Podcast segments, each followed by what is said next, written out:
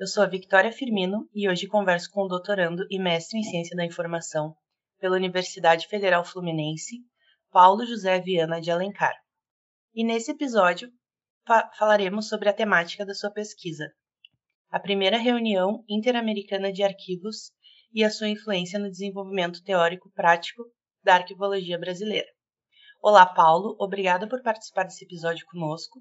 Eu gostaria que você pudesse falar um pouco mais sobre você, sobre a sua trajetória e carreira. Certo. Olá, Vitória, boa tarde. É, primeiramente, eu gostaria de, de agradecer o convite. Gostaria de agradecer a você, a, a professora Leolíbia e toda a equipe do, do ECOA. É, é realmente uma honra estar aqui. Bom, é, sobre a minha trajetória profissional. Eu acho que, como muitos aqui, eu cheguei na, na faculdade de arquivologia é, sem, sem entender muito bem sobre o que a área se tratava. Hum, eu lembro que eu tinha um, um conhecido ou outro que talvez que fizesse o curso, já, ou já tivesse concluído, mas assim, pouquíssimo contato. É, e ao longo da faculdade, é, e, e, ao longo dos estágios que a gente vai fazendo, eu fui me apaixonando cada vez mais pela área. Então, foi dessa. Principalmente uh, dentro da disciplina de classificação em arquivos, que foi assim um divisor de águas na minha vida acadêmica. E a partir dessa disciplina eu tomei a decisão de que eu gostaria de ingressar na academia para fazer pesquisa é, dentro da arquivologia. Então, no final da minha graduação, eu é, apliquei para o processo seletivo do programa de pós-graduação em Ciência da Informação da UF, passei e inicialmente eu tinha um tema bem diferente é, do que eu acabei é, tratando na minha dissertação, mas é, eu acho que esse foi o, foi o primeiro passo. E eu cheguei uh, no programa com, com um projeto inicialmente sobre uh, a construção teórica da classificação em arquivos na América Latina e ao longo da, das minhas pesquisas, é, lá no começo de, de, de 2019, eu fui percebendo que todos os textos que eu encontrava mencionavam a primeira reunião interamericana de arquivos. Então eu cheguei em um momento que é, eu sentei para conversar com a minha orientadora e a gente percebeu o, o quanto que isso era discutido e quanto, quanto que isso era mencionado e não era discutido. Então foi aí que surgiu a, a ideia de trocar de tema. E acho que é isso. eu estava, eu estava vendo aqui, né, sobre a, a, o teu trabalho. A ideia surgiu porque vocês não, não achavam que não era tão discutido, né? E qual foi o objetivo, assim, durante uh, a produção desse, desse conteúdo? Então, é, eu estava, como eu mencionei anteriormente, eu estava fazendo uma pesquisa sobre a construção teórica da, da classificação na América Latina. Inicialmente, é, pesquisando sobre os princípios de classificação. E dentro da, e uma das resoluções da primeira reunião interamericana de arquivos é a, vamos dizer assim, a normatização, enfim, o registro da obrigação de seguir o princípio da proveniência na classificação em arquivos. E isso me chamou muita atenção, não só por essa por esse grau de, como eu posso dizer, de formalidade dessa dessa resolução, como pelo texto que vem logo em seguida. É, no texto da, das resoluções da, da PRIA, que é como eu, eu abrevio a primeira reunião interamericana de arquivos na dissertação, lá menciona a adoção do princípio da proveniência na América Latina desde o século XVIII, no Arquivo General da, do México. Então, eu percebi que ali tinha muita coisa que precisava ser, ser discutida, não só sobre classificação, mas também sobre a planificação dos arquivos uh, e principalmente sobre esse início de aproximação das instituições arquivísticas latino-americanas com os arquivos administrativos. uh, que era a partir dessa a partir de um fundamento teórico norte-americano.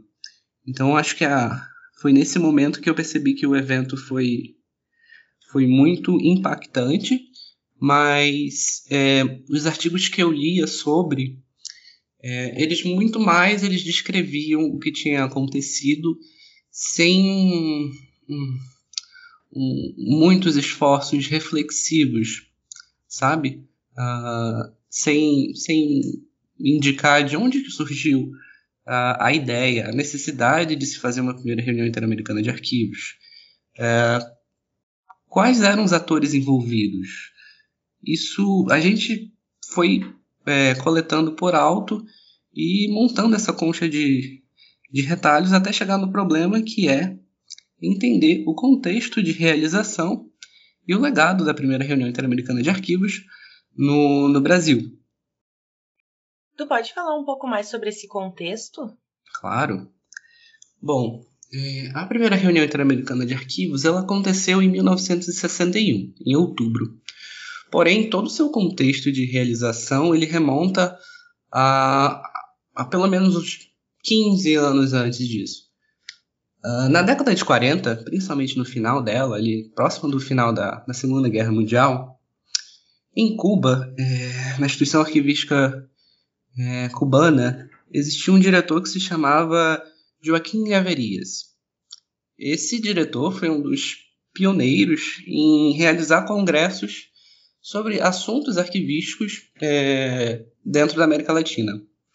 E dentro da década de 40, Joaquim Leverias ele promoveu uma série de reformas legislativas e, e, e é, no regulamento da instituição arquivística cubana, que, se, que encontraram eco muito grande na comunidade é, de arquivistas e diretores de, de arquivos nacionais na América Latina. E então, é, Lhaverias chamou, né, convocou dois eventos para tratar desse, para tentar levantar um, a, a situação dos arquivos latino-americanos, que foram a primeira Assembleia Latino-Americana de Arquivistas e a, a primeira, o primeiro Congresso Latino-Americano de Arquivistas, Bibliotecários e Conservadores de Museu. Esses congressos eles foram muito bem sucedidos, tiveram diversos participantes relevantes na, da esfera da pesquisa histórica e da, das instituições arquivísticas da época, mas eles precisavam de um de um só de um de outra instituição para fazer com que eles fossem esse essa essa rede de contatos fosse ampliada. E foi nesse momento que o Instituto Pan-Americano de Geografia e História que era um organismo que existia pelo menos desde 1928 no âmbito da União Pan-Americana foi nesse momento que o IPGH, que é o Instituto Pan-Americano de Geografia e História, criou sua comissão de história e para construir uma agenda de pesquisas históricas que evidenciassem esse elo pan-americano, isto é, das relações é, dos Estados Unidos com a América Latina, a, a Comissão de História precisou convocar um comitê de arquivos, cuja sede foi escolhida exatamente em Havana, e Joaquim Lhaverias foi um dos membros do, do conselho diretivo desse, desse comitê. É, esse comitê promoveu em 1950 a primeira reunião, sua primeira reunião, né? E começou a levantar aspectos como legislação dos arquivos nacionais, é, se era autorizada a eliminação de documentos públicos ou não, as condições de as condições é, dos recursos humanos, dos recursos financeiros e uma bibliografia especializada sobre o tema. É, essas discussões foram sendo é, expandidas ao longo da década de 50. Nessa época, no começo da década de 50, o primeiro representante brasileiro foi o diretor do Arquivo Nacional, Eugênio Vilhena de Moraes. E até que em dado momento é, é, é apontada a necessidade de criar um evento de proporções ainda maiores do que aquele que foi feito em 1950. Porque percebeu-se que haviam práticas é, muito distintas entre os arquivos nacionais, é, a legislação estava completamente atualizada e uma saída hum, foi é, realizar um evento é, de proporções maiores para sedimentar um, um rol de, de caminhos que as instituições arquivísticas precisavam traçar para melhorar o tratamento técnico arquivístico, para melhorar as condições, é, é, a qualificação do seu pessoal e para terem mais visibilidade dentro da, das suas respectivas administrações públicas, que era uma questão unânime entre, entre os arquivos naquela época. Então, em 1959, o Comitê de Arquivos enviou uma proposta para a Comissão de História, isso foi na reunião de Cuenca, no Equador, é, propondo a primeira reunião interamericana de arquivos, onde já, já se estipulam algumas pautas é, que eram tidas como prioritárias para a realização da primeira reunião interamericana de arquivos. É, essas pautas eram a criação de uma escola interamericana de arquivos, que no final das contas não aconteceu dessa forma, a criação de um glossário de termos arquivísticos e a, a produção da declaração de princípios e uh, um roteiro para elaboração de, de legislações arquivísticas, que foi essas duas, essas duas últimas esses dois últimos tópicos que eu mencionei foram os dois, é, os dois tópicos de mais é, eco dentro da, do contexto arquivístico brasileiro daquela época. E então, de 1959, na reunião de Cuenca, se escolheu um grupo de, de trabalho para organizar o evento, até é, nós chegarmos em 1961, quando as discussões estavam mais amadurecidas e diversos países já haviam dado suas contribuições, inclusive o Brasil. E foi nesse momento que o evento aconteceu com assim com uma relevância política, inclusive enorme dentro do, dos Estados Unidos, com a presença do presidente John Kennedy, é, com financiamento do, do Departamento de Estado norte-americano. E foi nesse momento que, se, que a concretização de toda essa trajetória é, que, que aconteceu a concretização de toda essa trajetória lá do Joaquim Gaverias em 40, tentando é, entender os arquivos latino-americanos, passando pela, pelo aumento dessas discussões no Comitê de Arquivos do IPGH, é, todos esses esforços eles escoaram na primeira reunião interamericana de arquivos, que consolidou todos esses entendimentos e mais do que isso, é, conseguiu divulgar de uma maneira assim mais, mais incisiva a, a relevância dos arquivos públicos e como que, que eles trabalhavam e o que, que eles precisavam para fazer o, o trabalho deles. Acho que acho que é por aí o contexto. O contexto é basicamente esse. E em relação aos Estados Unidos, né, já que a gente está falando de contexto histórico, uhum. uh, o que foi, o que, que eles ganharam sediando esse essa reunião e participando assim? Tu encontrou algo sobre isso nas pesquisas? Sim, é, eu acho que a gente pode abordar essa questão de duas formas. A primeira, a gente é, pode falar especificamente sobre Schellenberg. Schellenberg foi um, um dos arquivistas norte-americanos, um dos, se não o principal organizador do evento. E Schellenberg, por si só, tinha é, objetivos é, não tão institucionais com esse, com esse evento. Então vamos lá. É, Schellenberg ingressou no, no Arquivo Nacional dos Estados Unidos lá, é, muito próximo da sua fundação, na década de, de 30.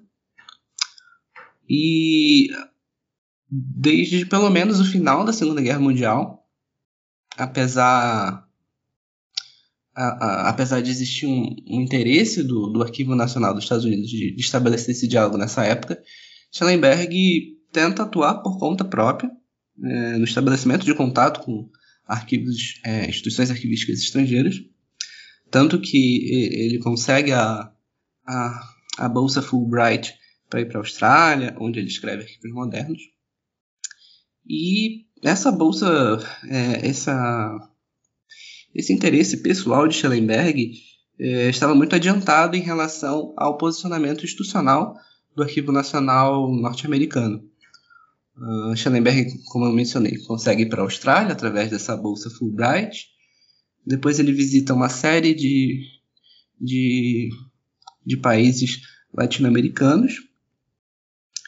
E nessas visitas ele constatou muitos problemas semelhantes que fez com que ele se interessasse pelo, pelo problema. É, é, é uma suposição que a gente levanta na dissertação. E, e foi o que, digamos assim, e foi o, a pedra de toque na, da realização do evento, tirando a gente, se a gente sair um pouco desse, desse, desse âmbito institucional. É, tanto que a proposta do evento é levada por Schellenberg é, dentro do, do, do, comitê de arquivos e, e, depois é que ela toma uma, uma dimensão institucional. Por outro lado, a gente sabe que nessa época, hum, entre 1950 e 1960, é, estava estava o mundo vivia a, a Guerra Fria, né? Existia uma, uma disputa intensa é, financeira, ideológica entre Estados Unidos e União Soviética. E diversos relatórios, que inclusive foram. Inclusive, é, eu pude ter contato no arquivo do, do. na Biblioteca Presencial de John Kennedy, diversos relatórios dessa época, de 1950, 1960, relatavam uma preocupação com a, a, o alinhamento da América Latina em relação à União Soviética. Então, para resolver esse problema, foi, foi criada o, o programa político Aliança para o Progresso, que buscava é, conceder é, empréstimos, é, enviar especialistas, é, estabelecer um, uma série de, de eventos científicos, é, para aproximar a cultura é, norte-americana da cultura é, latino-americana, ou das culturas latino-americanas. E, e, esse não foi o primeiro, o primeiro movimento dos Estados Unidos é, nesse sentido. Antes a gente já, já tinha o programa das quatro pontas de, de Harry Truman, que tinha um, um, era um programa com os mesmos propósitos, mas com um orçamento menor. Mas o, o contexto, o, o contexto de, de realização também abarca essa, essa disputa política que, que encontra respaldo nos arquivos. Diretamente nos arquivos. Ah, é engraçado que no, um, dos, um dos textos que, que que a gente cita na, na dissertação é de Philip Brooks, que menciona que, é, que visitou o, arquivo visitou de, é, o Panamá em 1955, se não me engano, e ajudou a estruturar a, a, a, gestão de documentos dentro do Panamá. E Brooks menciona que uma, um dos benefícios dessa atuação dos arquivistas norte-americanos em países latino-americanos era exatamente afastar o, o fantasma do comunismo. Então, a gente é, é, é interessante estudar esse, essa época porque a gente percebe o quanto que o nosso conhecimento ele não ele não é inócuo ele é utilizado para para fins que, que eram comuns nessa época então o para mim fica claro que os Estados Unidos ganhava uh, em sediar esse evento, ele ganhava, como eu posso dizer, ele estabeleceu uma relação de aliança é, com a elite com a, com a elite cultural do país que tradicionalmente ocupava é, as instituições arquivísticas e tradicionalmente pesquisava nos arquivos. Então, era uma forma de de trazer essa elite cultural, essa elite intelectual para próximo dos ideais norte-americanos. Eu achei muito interessante essa abordagem passiva, né? Porque normalmente a gente vê Por exemplo, no Oriente Médio, os Estados Unidos não têm esse tipo de abordagem. É uma coisa mais agressiva. Por exemplo, eles poderiam ter queimado os arquivos, né? Nossos na América Latina. Uh, mas, enfim, tu citou ali o, um, um autor e eu gostaria de perguntar sobre os referenciais teóricos da tua pesquisa. Sobre o meu referencial teórico, ele é basicamente constituído sobre os membros do, do Instituto Pan-Americano de, Geografia e História, uh, os participantes da reunião interamericana de arquivos, a Vicenta Cortez Alonso, Aurélio Tanodi, Schellenberg, Brooks, é, o Roscoe Hill, que não é dessa, não é dessa época, mas enfim.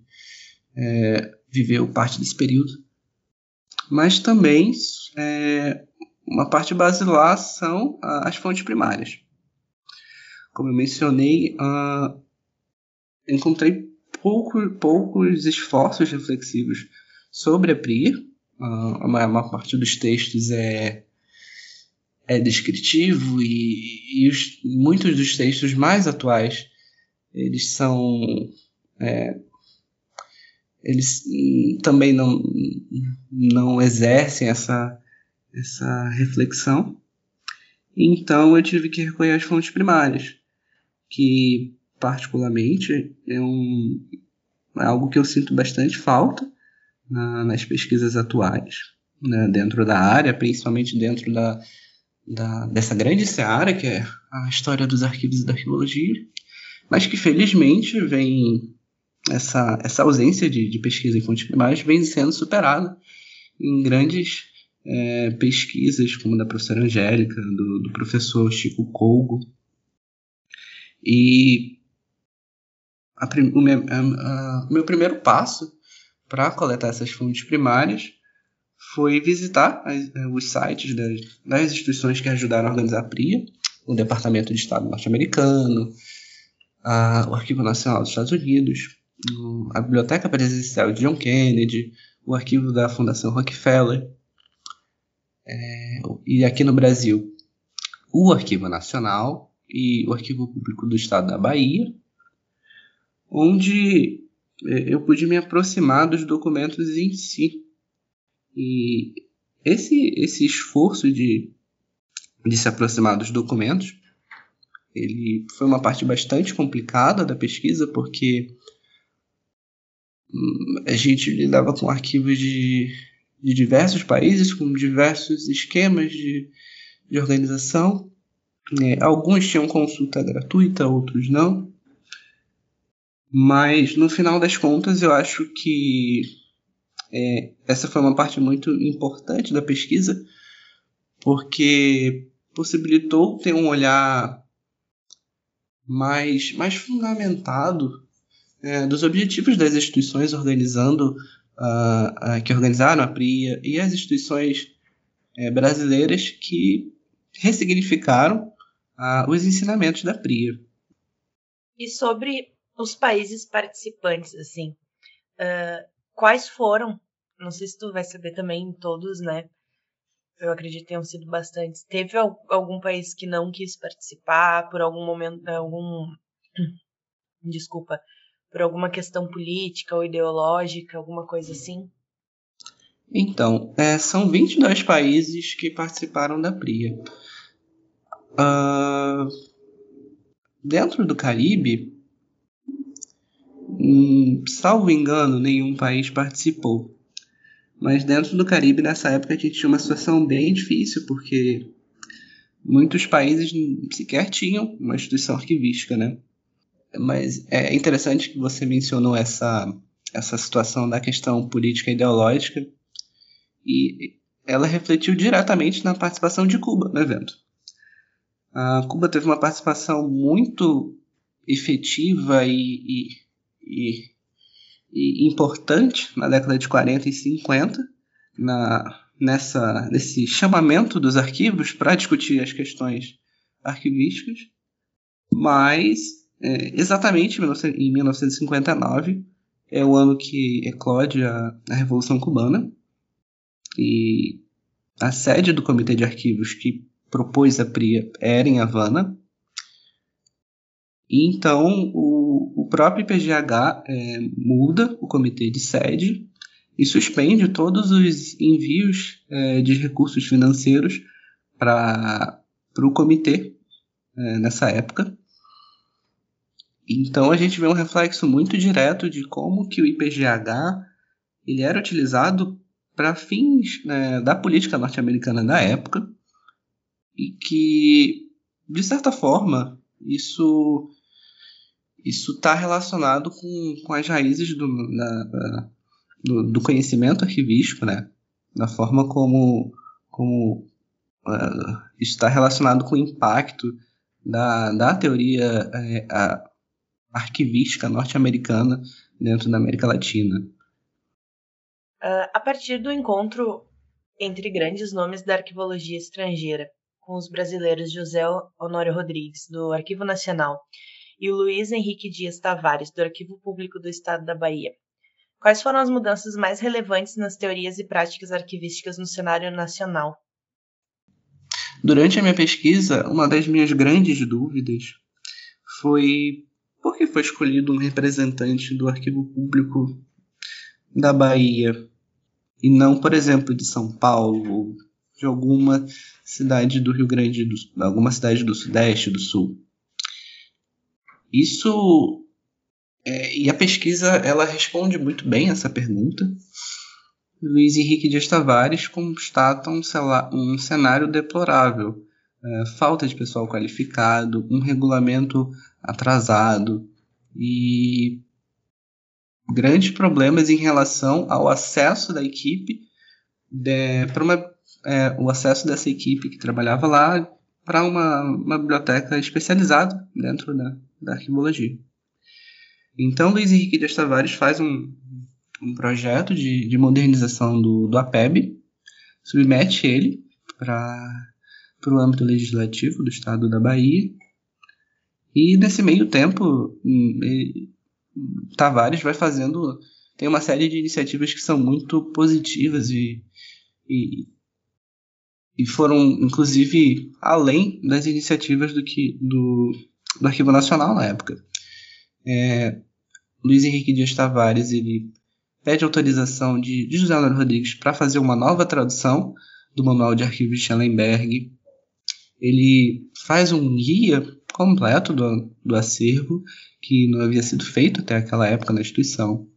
Ele monta uma biblioteca especializada dentro do arquivo e, principalmente, ele monta o curso de arquivo, que inicialmente foi sediado dentro da PEB e, salvo engano, em 1963 ou 64, é, é firmado um convênio com a Universidade da Bahia e com a Escola de Biblioteconomia. Então, é, isso foi um, um, marco muito importante para a época, porque é, talvez tenha sido o primeiro curso de arquivo a ser vinculado com uma universidade no Brasil.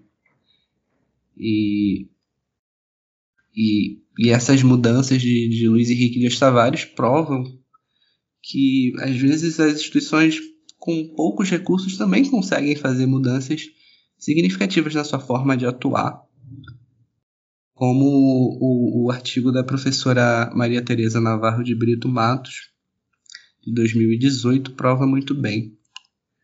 No caso do, é, no caso do, do Arquivo Nacional, as principais mudanças foram no anteprojeto para o Sistema Nacional de Arquivos de 1962.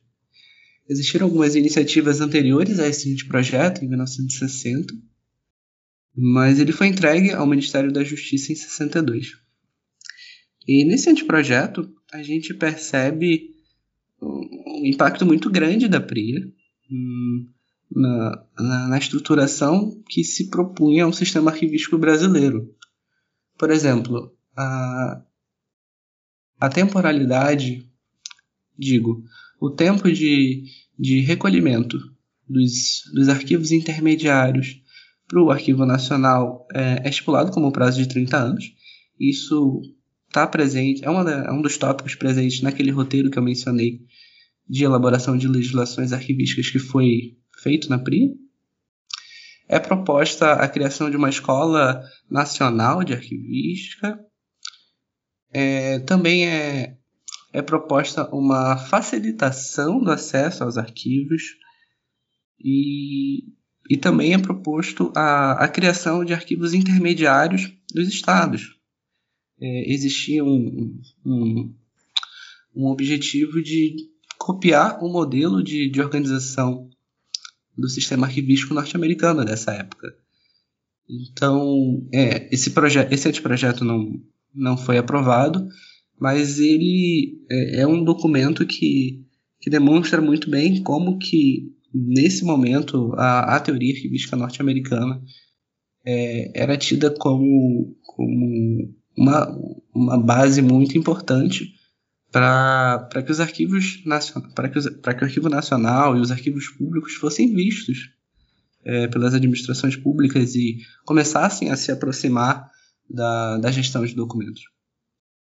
Além desses, né, desse anteprojeto do Sistema Nacional de Arquivos, José Honório Rodrigues também fez a tradução de uma série de obras, é, de, principalmente de autores norte-americanos, essa série se tornou muito divulgada e acredito que hoje ela se encontra em muitas das bibliotecas dos arquivos públicos espalhados pelo Brasil. E uh, também refletiu na criação do curso permanente de arquivo, é, que tinha o objetivo de formar pessoal qualificado para trabalhar dentro do arquivo. Então, é, a gestão de José Rodrigues foi muito breve dentro do Arquivo Nacional, mas foi muito exitosa. É, um dos motivos, talvez, para que essa, essa gestão tivesse êxito foi a circulação dessas ideias, né? Dentro do. a circulação dessas ideias dentro desse ambiente pan-americano de arquivistas, historiadores e, e, especialistas em arquivos que, que se formou ali no, é, ao redor do, do Instituto Pan-Americano de Geografia e História e, e tomou força a partir da PRIA. E para falar sobre arquivos né, do, do resto da, da América Latina, tu tem algum dado sobre o que aconteceu pós o PRIA fora do país? É, é interessante essa, a sua pergunta. Inicialmente, o objetivo da, da minha dissertação era levantar isso, mas por uma questão de recorte a gente teve que tirar do, do, do plano de trabalho, mas é, não está dire diretamente relacionado com a PRIA, mas a, PRIA propôs a criação de uma escola interamericana de arquivos. É, ela não foi possível, não se tem relatos sobre os motivos que levaram dessa não criação, mas, é, cerca de 10 anos depois, em 1972, uh, é criado o, o, o, programa de capacitação uh, arquivística na, no âmbito da Organização dos Estados Americanos, é, que financiava bolsas de, de arquivistas latino-americanos para estudarem dentro da Escola de Córdoba, é, dirigida por Aurélio Tanodi, que foi um dos participantes da PRIA. E agora, a última pergunta. Eu gostaria que você compartilhasse conosco alguma memória afetiva sua com a arquivologia, aquela lembrança arquivística que faz o olho brilhar. Hum. Nossa, com certeza é, é um projeto de pesquisa que eu pude participar na, na Funarte. Ele foi coordenado pela minha orientadora, a professora Clarice Schmidt.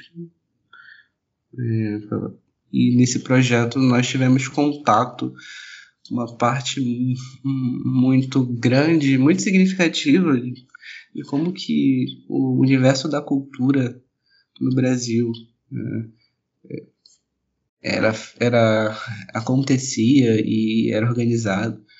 E então, foi minha primeira experiência lidando diretamente com, com a produção de instrumentos arquivísticos, então eu acho que é, foi um projeto que sofreu alterações com a pandemia, mas é, pelo menos até agora é a minha experiência mais feliz dentro dos arquivos. Muito obrigada por aceitar participar conosco, Paulo. desse episódio de disponibilizar um pouco do teu tempo e do teu conhecimento sobre o assunto. Caso queira deixar alguma consideração final, a fala é tua. Obrigado. Eu agradeço novamente o convite. Eu também gostaria de agradecer a existência desse projeto, né, que, que facilita uh, o acesso ao que é produzido né, de conhecimento arquivístico no Brasil. E, e é isso. Só que gostaria de agradecer mesmo. Obrigado. Capaz, nós ficamos muito felizes com a tua participação. Vamos encerrando esse episódio do podcast ECOA, um projeto para dar voz à arquivologia e pensar fora da caixa. Até o próximo episódio e sigam a gente nas redes sociais, ecoa.urgs. Se você gostou, não deixe de compartilhar.